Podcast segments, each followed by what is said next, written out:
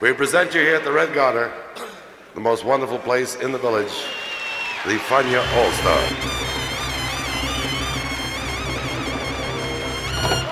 La hora faniática.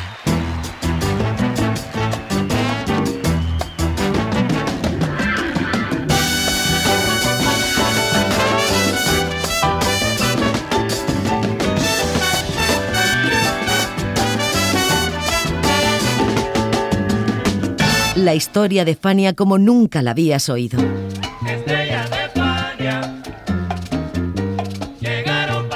La sorprendente historia de Fania Records.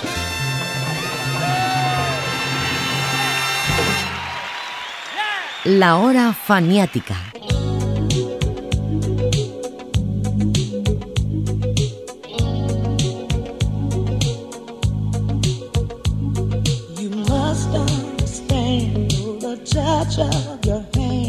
Siempre se suele decir que en la música de Eddie Palmieri hay varias etapas.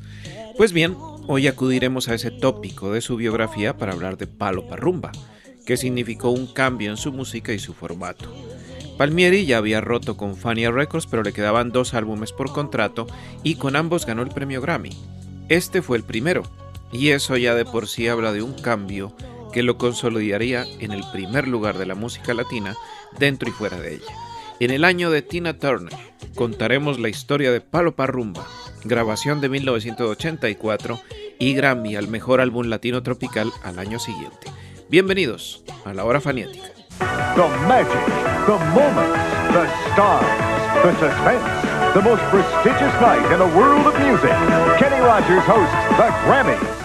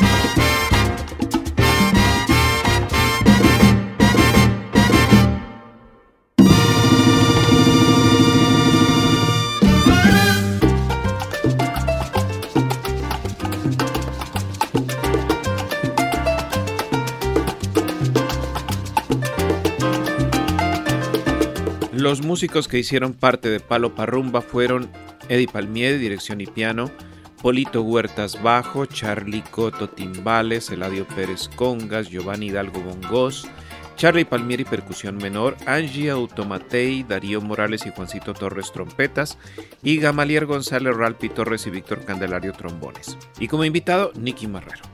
Charlie Palmieri vivía en Puerto Rico por problemas de salud cuando se hizo palo parrumba, pero cada vez que su hermano lo llamaba, allá iba, aunque ya con menos asiduidad, lo cual se demuestra con que no tocara esta vez el órgano, sino maracas, claves, guiro y el tambor de bomba puertorriqueña. En esta entrevista de 1982 en Bogotá, Eddie habla de Charlie, con el típico humor que lo ha caracterizado siempre. Ahora la, ahora la cuestión es, si me pregunta eso como me preguntaron en televisión quién es el mejor pianista entre él y yo, yo le digo que la pregunta es muy interesante. Ah. No, interesante. Pero lo mejor en la tarima y lo más potente es el hermano y yo ahí arriba, son los más complementarios para cada uno. ¿Usted el órgano lo ha tocado alguna vez también o no? Tengo su, suficientes problemas con el piano, ¿cómo meterme yo en el internet?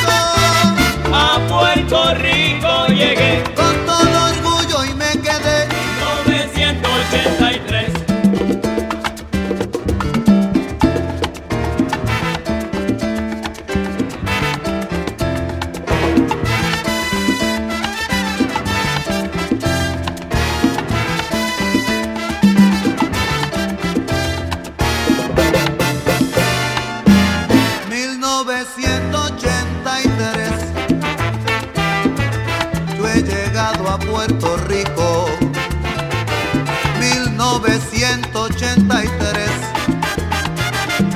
Enamorado en Puerto Rico, 1983. Con todo orgullo a mi borinque. Que siempre quede confirmado que los palmieris se encontraron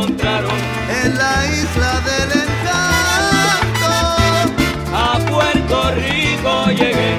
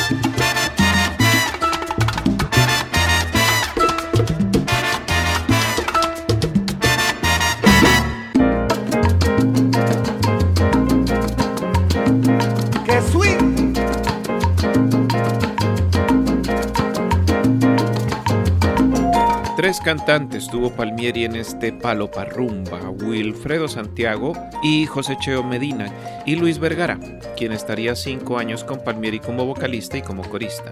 Todos buenísimos, pero de carrera orquestal y no solista. Santiago venía de cantar con varias orquestas puertorriqueñas de comienzos de los 80. Medina volvería a los primeros planos de la música con el trabajo Bag on the Streets de New Swing Sextet y Vergara con el 40 aniversario de Willy Rosario.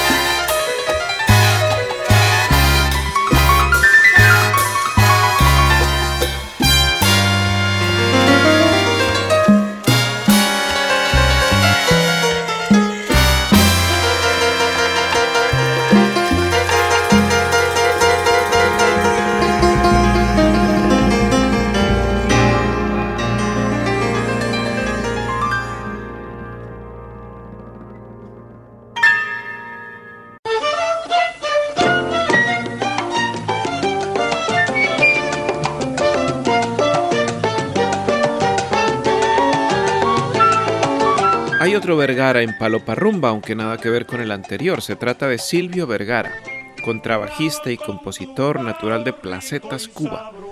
Tras enfocar su trabajo en la música sinfónica, pasó a dirigir la orquesta Liamén y luego tocar con la Orquesta de Música Moderna.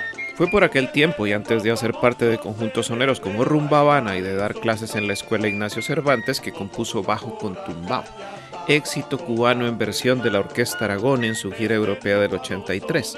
Eso sí, la adaptación de Palmieri con variaciones rítmicas inclinadas hacia el Mozambique fue excelsa. Las razones las da de la siguiente manera Giovanni Hidalgo. Eddie es el pianista de los timberos. Olvídate de eso, de ese señor, cuando viene esa metáfora del acompañamiento, y mira que Charlie, su hermano, tremendísimo, y él siempre respuesta a Charlie, dice, no, no, mi hermano, increíble. Pero Eddie, su estilo, no cuento los acordes de aquel, ese señor es, y con él aprendía a, esas marchas, yo escuchaba ya la música vieja, pero él siempre, Giovanni, escucha esto, ¿tú escuchas esto? Sí, sí. Todas esas viejeras, tanto de Cuba como Puerto Rico y todo. Y Eddie es un maestrazo que, mire, todavía es increíble. Y cuando viene esos montunos de no hay nadie como Eddie Palmieri. De verdad, cuando viene ese estilo, la timba de ese sentimiento de él, se acabó la historia. De verdad que sí. Con el respeto de todos los pianistas hay muchísimos, muchísimos, pero de verdad, como humildad y corazón y sinceridad, es Eddie Palmieri.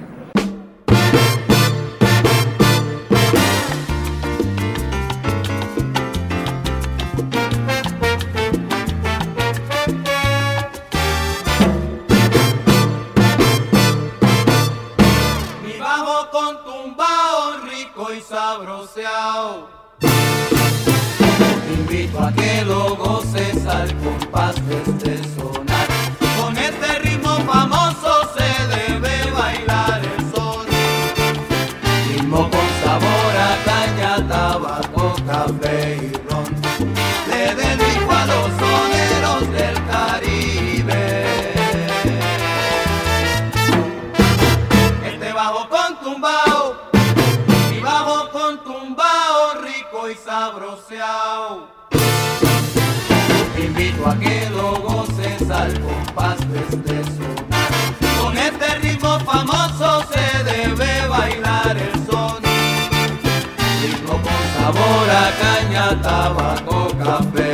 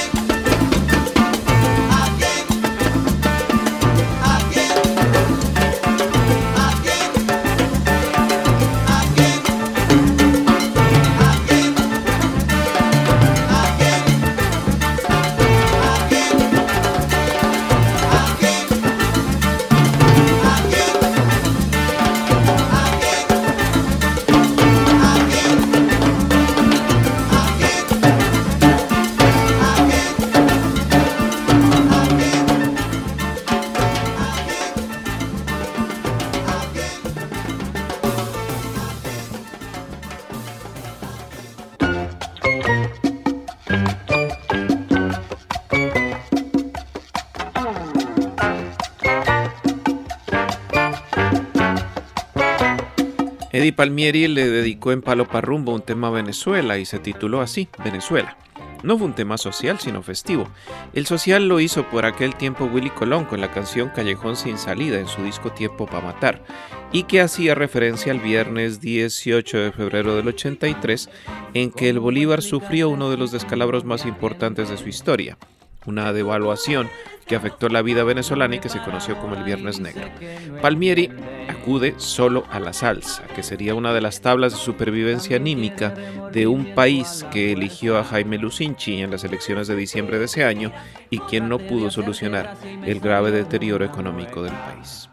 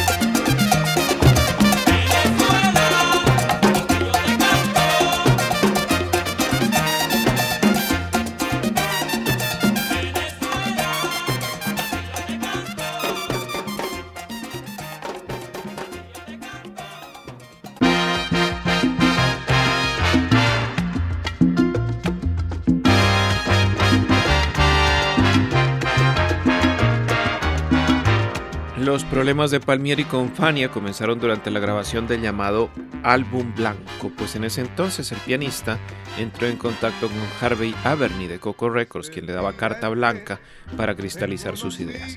Pero la relación llegó a su fin debido a un hecho muy poco conocido.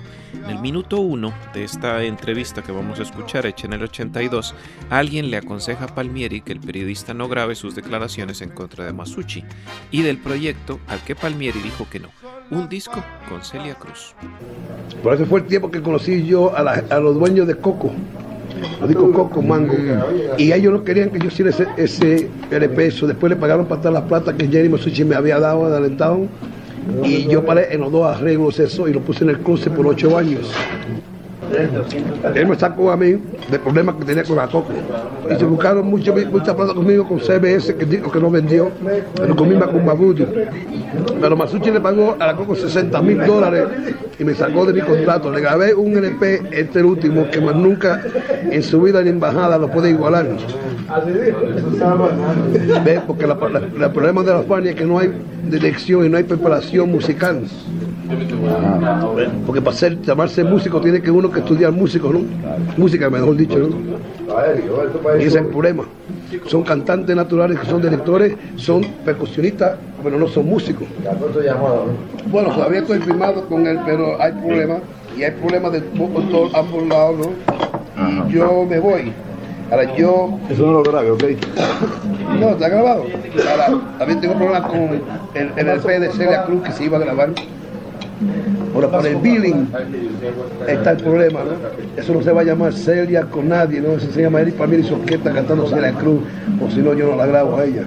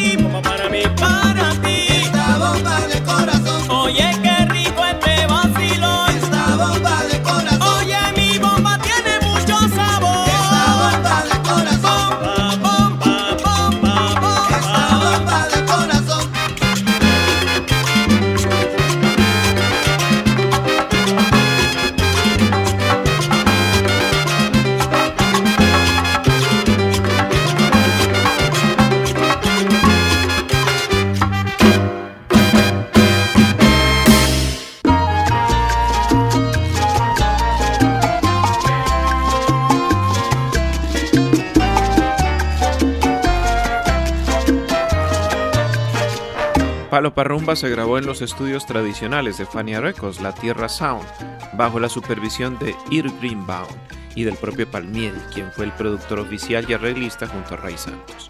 La supervisión no solo musical sino ejecutiva la hizo la esposa de Palmieri, Iraida, ya fallecida. Carátula de Ron Levine sobre una foto de Raúl Meléndez, fotógrafo freelance que hacía trabajos para Perla, Zarca, Manto, Boba y Sal Soul. Palo Parrumba fue el tercer Grammy que obtuvo Palmieri y ganaría luego seis más. En la hora fanática de hoy los acompañó José Arteaga.